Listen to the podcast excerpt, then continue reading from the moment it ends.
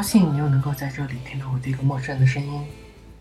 《大话西游》重制版上映了，谈不上最爱这部电影，但是还是蛮喜欢的。曾经跑了好几个地方买了一套《大话西游》的 DVD，闲来无事的时候总是喜欢拿出来看一看。今天和同事的朋友一起聊天，发现他们。都有一个人去看电影的习惯，以前经常一个人去看电影，后来不想一个人去看了，就开始到处拉人一起去看。再后来，那些陪我一起看电影的人，结婚的结婚，出国的出国，又变成了一个人看电影。今天《大话西游》上映，真的不想一个人去看，打开手机在想，叫谁一起呢？几个最好的朋友。昨晚，其中一对刚看过一场电影。今天是周四，另外的一个好友一定会和他的对象在一起约会。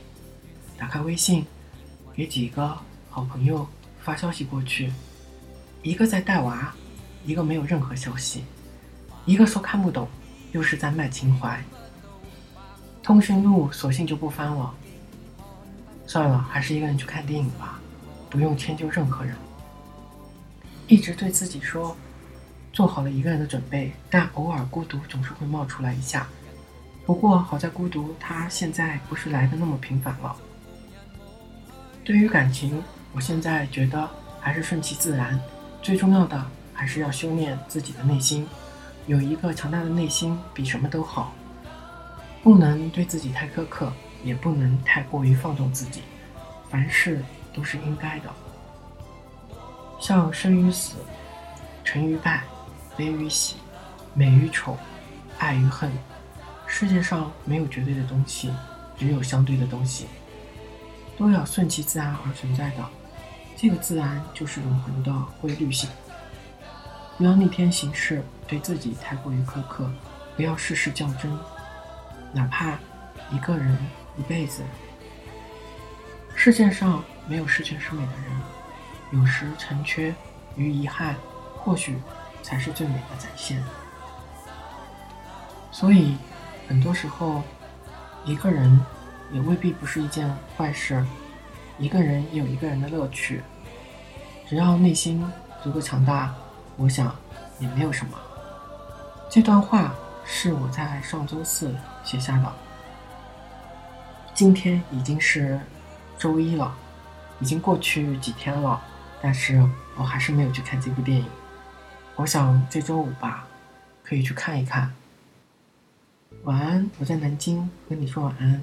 明天又是新的一天的开始，希望你能够过得开心。